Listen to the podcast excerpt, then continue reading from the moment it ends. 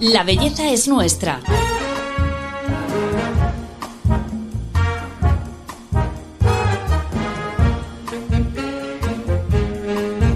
Un podcast de Telva.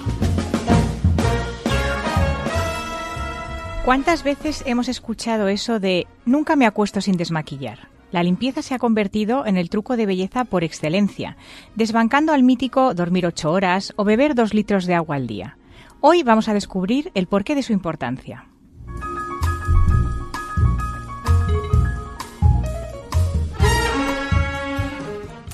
Hola, soy Paloma Sancho, directora de belleza de Telva. Bienvenidos a nuestro podcast, en el que cada semana hablamos con los mejores expertos para aprender a cuidarnos mejor. Hoy vamos a hacerlo con Gema Herrerías, farmacéutica, para hablar con ella sobre la limpieza de la piel. Bienvenida, Gema. Hola Paloma, muchas gracias por invitarme. Bueno, me hace mucha ilusión tenerte aquí en persona porque además, eh, bueno, pues tú vives en Sevilla y por fin nos ponemos cara además. Sí, sí, aquí un poquito de normalidad y me hace especial ilusión venir a vuestra casa. Gracias, Gema. Tú lo sabes todo del cuidado de la piel. Te has convertido en la farmacéutica eh, gurú, que además divulgas muchísimo a través de las redes sociales. Y hoy queremos profundizar sobre un tema que es de vital importancia, que es la limpieza de la piel. Cuéntanos exactamente qué es la limpieza de la piel. Vamos a empezar como por lo más básico, ¿vale? Para que la gente entienda realmente por qué ese paso es tan necesario. Paloma, la, limpieza de la piel es el primer paso de la rutina diaria por la mañana y por la noche y sin duda es uno de los más importantes. Es imprescindible porque es que va más allá de la belleza, es, un acto de salud de la piel, porque ten en cuenta que, que, la piel es la primera barrera de defensa inmune frente a todas las infecciones y la entrada de microorganismos a través de la piel, como las bacterias, los hongos, y tiene que mantenerse limpia y en óptimas condiciones para que esté saludable. Y además eh, es necesario eh, hacer este gesto de limpieza por las mañanas y por las noches para retirar todos los restos de suciedad que se acumulan en la superficie de la piel.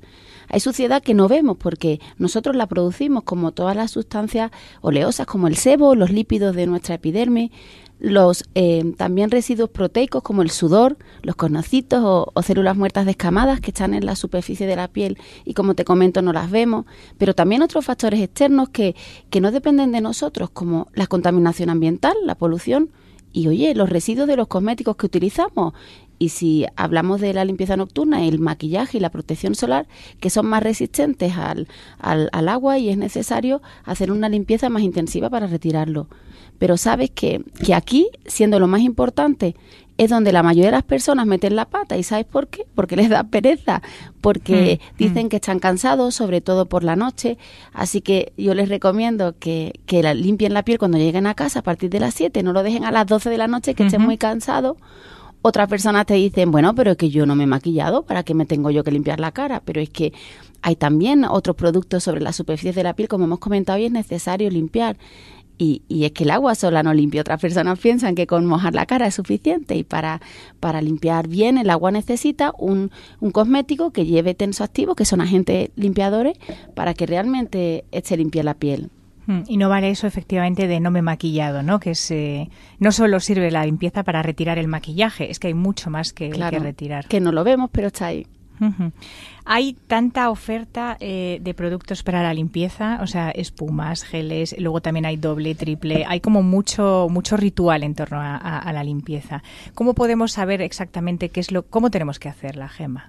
Venga, vamos a empezar cuando hablamos de doble, triple limpieza, sobre todo hablamos de, la noche, porque por la mañana con un limpiador suave que mantenga intacta la función barrera es suficiente, pero por la noche, porque además de todas estas células muertas del sebo y toda la contaminación que se deposita y restos de cosméticos del día, em, nosotros tenemos la piel todavía más sucia y más si además nos hemos maquillado y nos hemos renovado la protección solar dos o tres veces al día. La doble limpieza es la limpieza más clásica, la que casi todo el mundo está haciendo, y es mucho más completa porque es capaz de retirar toda la, toda la suciedad, tanto liposoluble, soluble en lípidos, como hidrosoluble en agua. Así que se deben de combinar dos cosméticos, uno primero y otro después. Aquí es donde hay mucha versatilidad en mi opinión, la mejor doble limpieza es que el primer paso sea un aceite, una base oleosa, porque va a ayudar a retirar, como comentábamos, todos estos restos de cosméticos que son liposolubles. Y luego un segundo paso de base acuosa, con un aclarado fácil para eliminar la suciedad de forma rápida. Y este segundo paso, que va después del aceite, puede ser un gel, una espuma, una emulsión limpiadora o una solución micelar, ten en cuenta que aquí tenemos que adaptarnos a las preferencias personales, no solo al tipo de piel, es que si yo no me quiero mojar la cara, podría usar un agua micelar porque es más cómodo y no requiere aclarado en general, pero si yo, por ejemplo, tengo una piel grasa, me va a gustar más un gel jabonoso con un pH ácido.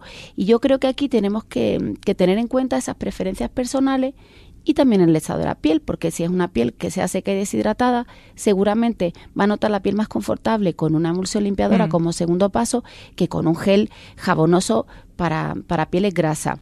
De todas maneras, aunque a mí personalmente me parece la mejor opción una base oleosa primero y luego una base acuosa, siempre que uno de los dos se aclare con agua para retirar mejor la contaminación ambiental, se podría combinar un agua micelar, por ejemplo, con un gel jabonoso, porque el agua micelar realmente también es un desmaquillante. Podríamos desmaquillar con el agua micelar y luego el gel jabonoso o si es una espuma limpiadora que también sea desmaquillante, pues una espuma limpiadora y luego un gel jabonoso o un agua micelar.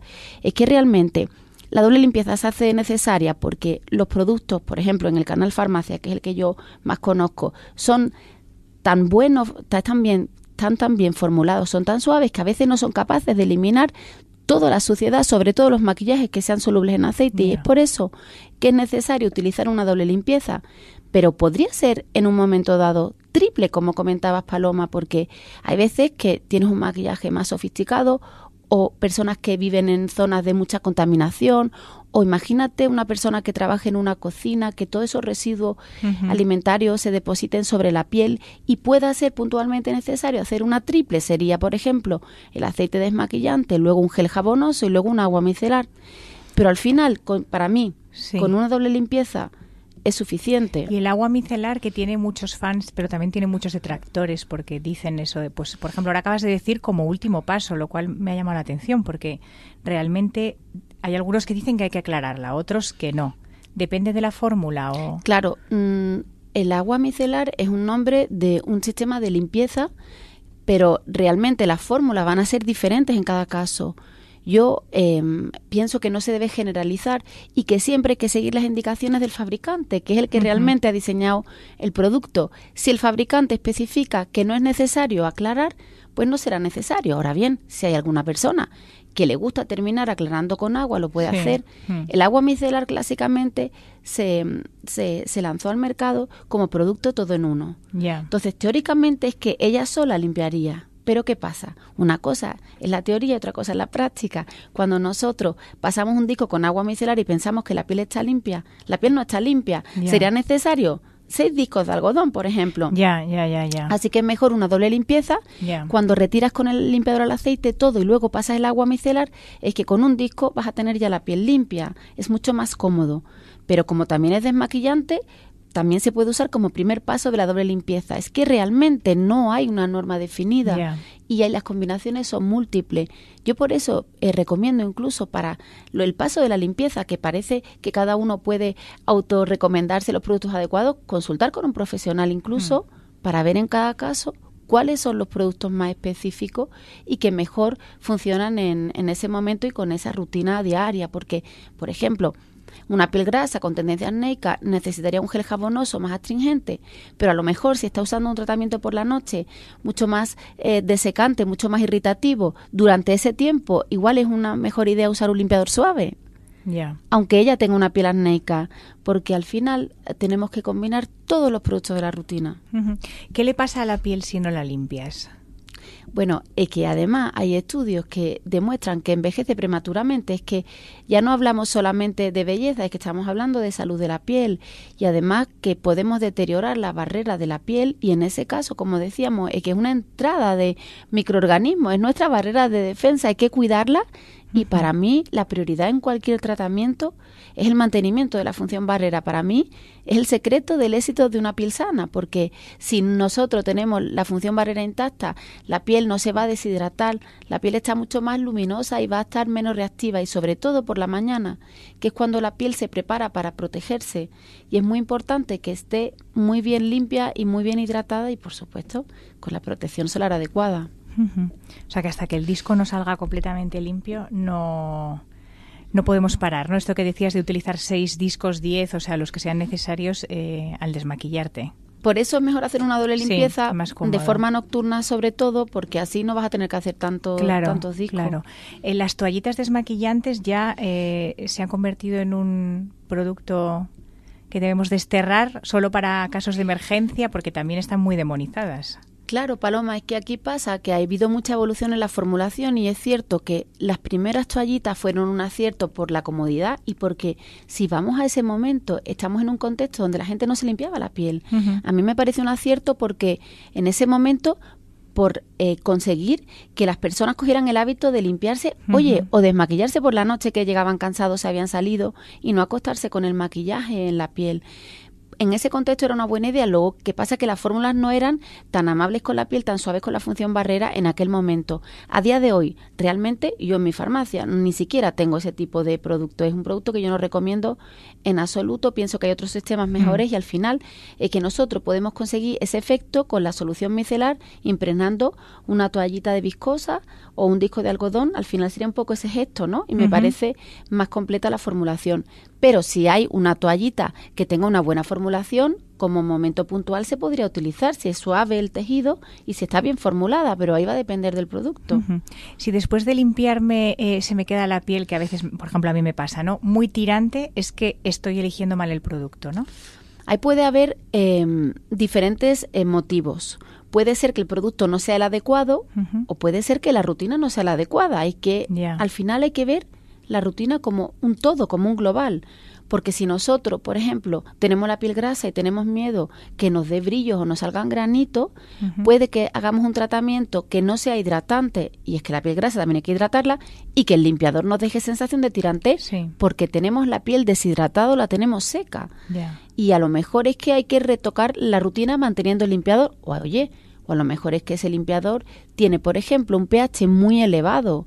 Esto pasa con muchos limpiadores de, de cosmética asiática, que sorprendentemente, yo como soy muy friki, he estado midiendo pH de los productos que compré cuando estuve en Japón, y tiene unos pH elevadísimos, pero es que, es que hasta 9 de pH, eso es una barbaridad, porque está alterando completamente eh, el pH de la piel nosotros tenemos un pH ácido y hay que mantenerlo más o menos entre eh, 4,5 a 6, pero no debemos usar limpiadores con pH tan altos, ni tan bajos, ni menos de 3,5 ni más de, de 6.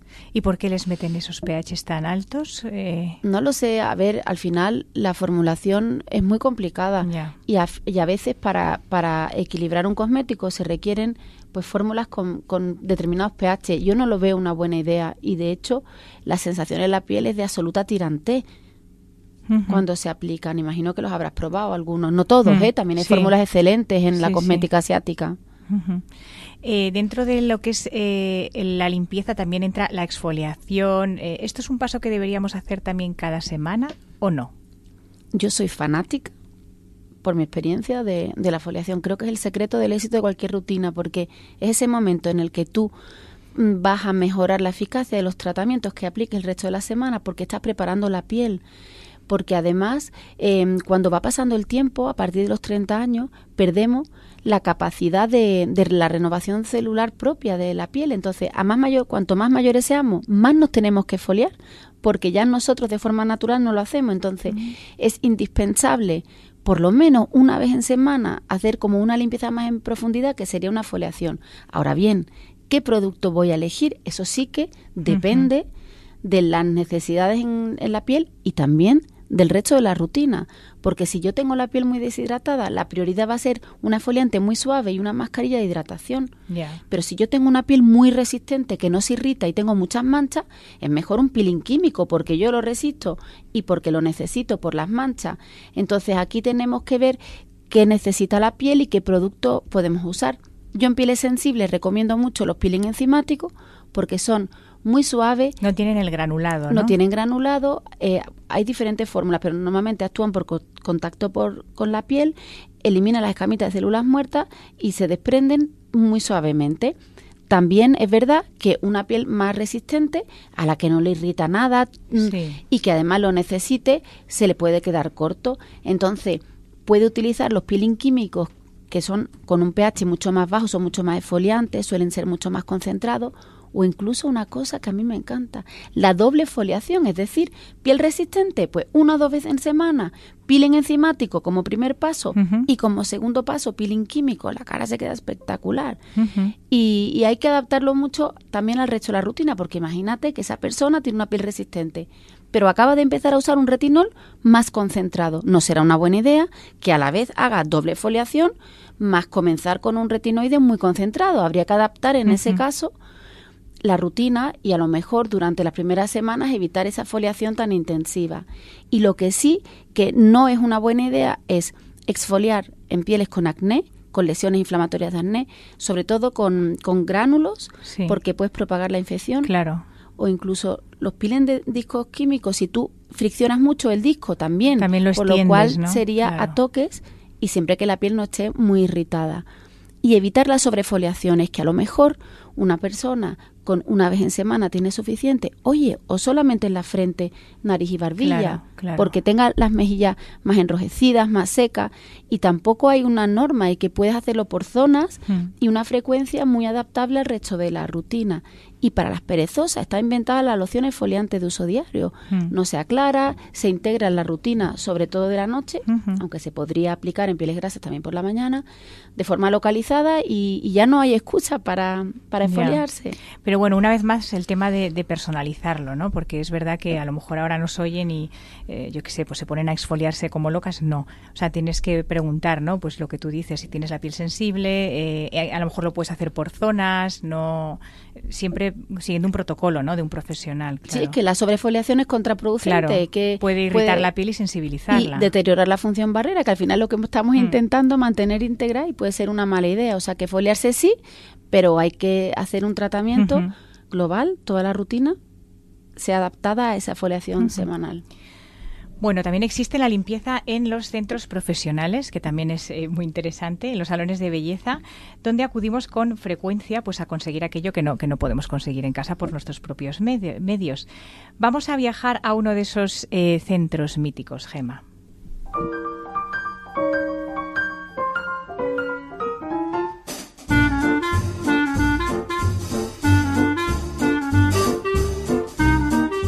La creación del spa moderno se le atribuye a Elizabeth Arden en el año 1910 con su Red Door Saloon en la Quinta Avenida de Nueva York, el primero con las instalaciones de lo que hoy en día conocemos como un spa. Pagó por él 6.000 dólares y allí acudían las mujeres de la alta sociedad a hacerse la manicura, tratamientos faciales, cambios de look, masajes e incluso a dar clases de ejercicios como baile o a disfrutar de sesiones de musicoterapia.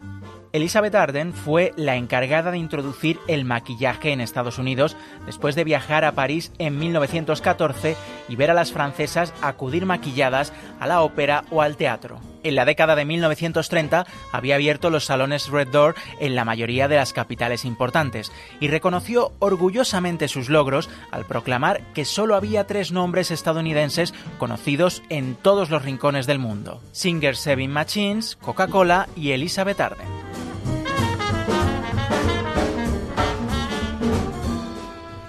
Bueno, Gemma, el caso de Elizabeth Arden, que fue pionera porque además en ese momento el, mundo cosmético era, más, era masculino, estaba liderado por hombres. Ahora, gracias a Dios, yo creo que es eh, indiscutiblemente femenino, ¿no?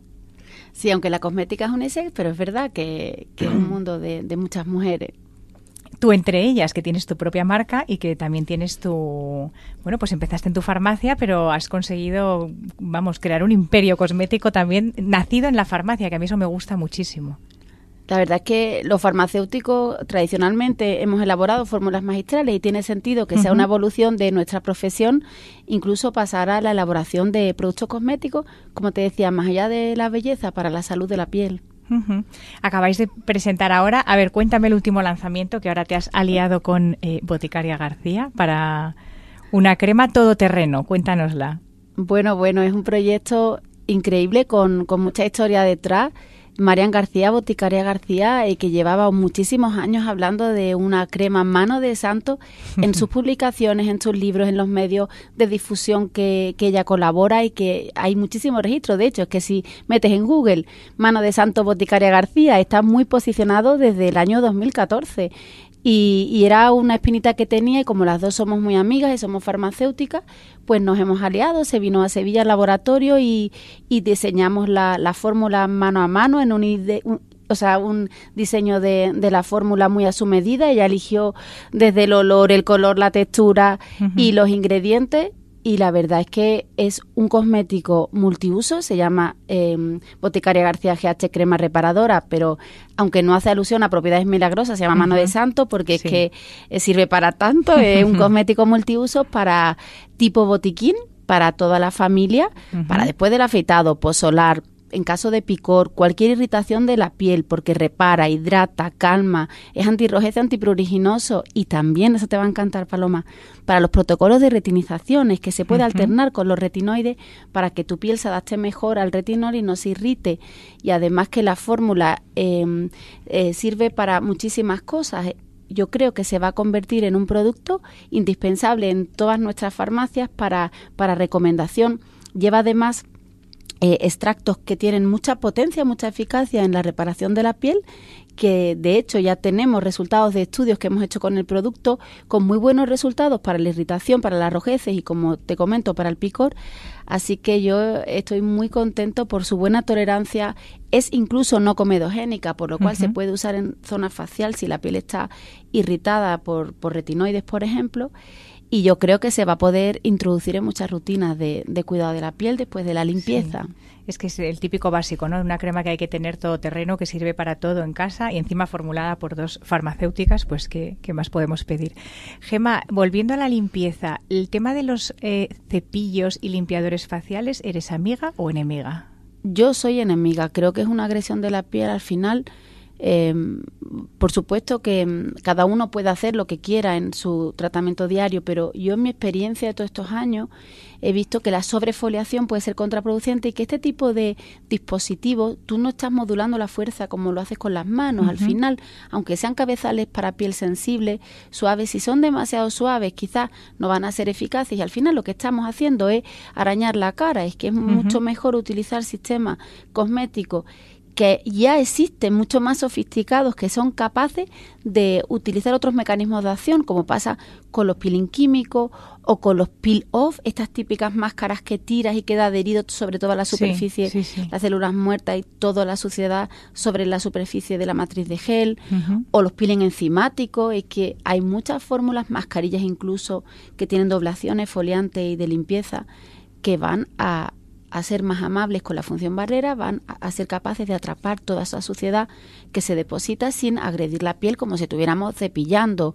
Yo no lo recomiendo. Creo que a lo mejor en extremidades, brazos y piernas puede ser una buena idea, pero yo en mi cara no lo utilizaría en zonas tan delicadas como la del contorno de ojo, comisura de los labios, las mejillas, realmente mm, yo no lo recomiendo. Sí, es que es muy interesante esto que cuentas de cómo con la limpieza nos pensamos que estamos haciendo, pues eso, ayudando a la piel, pero podemos, eso, destruir la función barrera y sensibilizarla, ¿no?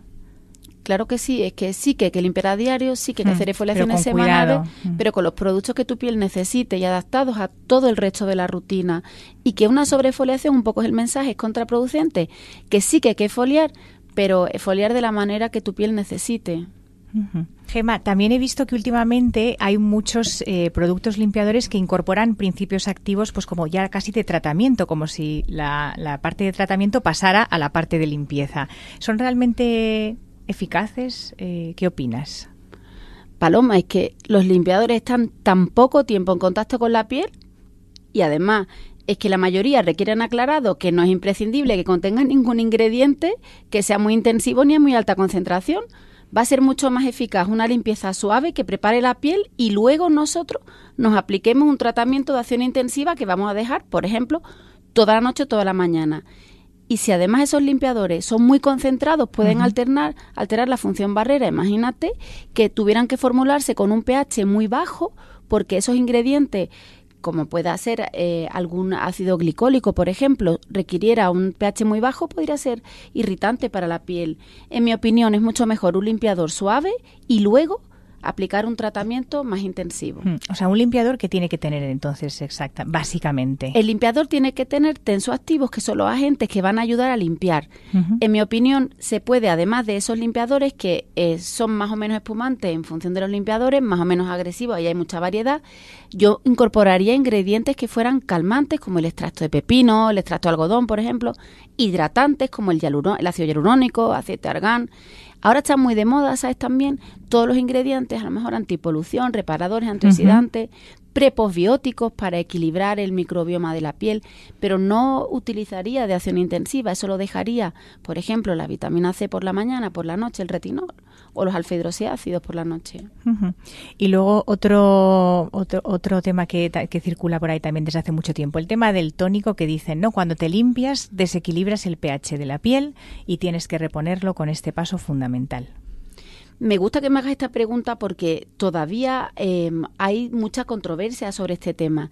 Y yo creo que la clave está en que los limpiadores a día de hoy han cambiado mucho su formulación. Ya no son como antes, que los limpiadores que nosotros tenemos, por ejemplo, en la farmacia, son limpiadores muy suaves que no alteran eh, el equilibrio de la piel. Si tú utilizas los limpiadores adecuados, ya tiene tu piel la capacidad natural de tamponamiento. Es que puede ella sola recuperar ese pH fisiológico que se pudiera eh, alterar. Es que en dos horas tienes la piel perfecta sin usar el tónico con este objetivo, que si quieres poner un tónico después de la limpieza lo puedes hacer, pero que realmente no sea algo imprescindible porque se modifique el pH, porque el secreto está en utilizar el limpiador suave para que esto no ocurra, ¿no? El limpiador que tu piel necesite.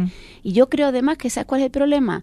Que no hay una definición de tónico y que podemos encontrar diferentes productos que se llamen tónico o que se llamen loción y sean tónicos o esencia y sean tónicos o bruma. Es que muchas veces como no hay, un, como te digo, una definición establecida, podemos encontrar diferentes texturas y diferentes formulaciones. Está claro que en ningún caso son productos de limpieza, sería un producto complementario que aplicaríamos después con distintas viscosidad y que incluso se pueden combinar. Podemos combinar una esencia encima de un serum o un tónico y encima una esencia porque siempre aplicaremos de menos viscoso a más, viscoso. Bueno, Gema, eh, vamos terminando eh, la entrevista, el capítulo, y siempre le pedimos al invitado, a la invitada en este caso, que nos eh, diga cinco claves, cinco consejos. En este caso te lo voy a pedir sobre la para que la rutina de limpieza sea totalmente eficaz.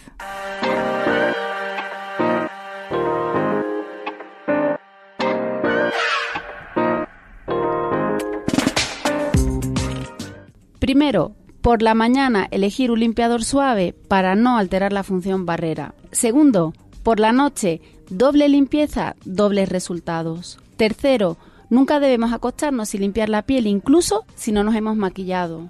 Cuarto, al menos una noche en semana deberíamos de realizar una limpieza más en profundidad. Y quinto, vamos a evitar utilizar esponjas, cepillos y dispositivos electrónicos para la limpieza de la piel. Supongo que podría estar bastante cabreado con lo que me pasó pero cuesta seguir enfadado cuando hay tanta belleza en el mundo.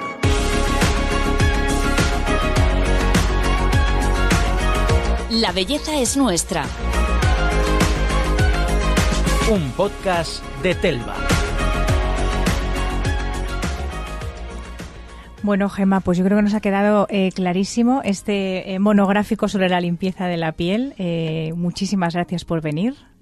Muchas gracias, Paloma. Ha sido un placer. Te pediré que vuelvas porque como lo sabes todo del cuidado de la piel, hay otros muchos temas que tenemos que hablar, como pues el retinol, como las mascarillas. Vamos, hay, hay mil temas apasionantes que, que compartir contigo. Muchas gracias, Gema. Gracias, Paloma. Y a todos vosotros os agradecemos que nos escuchéis siempre y os esperamos en el próximo capítulo, porque ya sabéis, la belleza es nuestra. Hasta la próxima.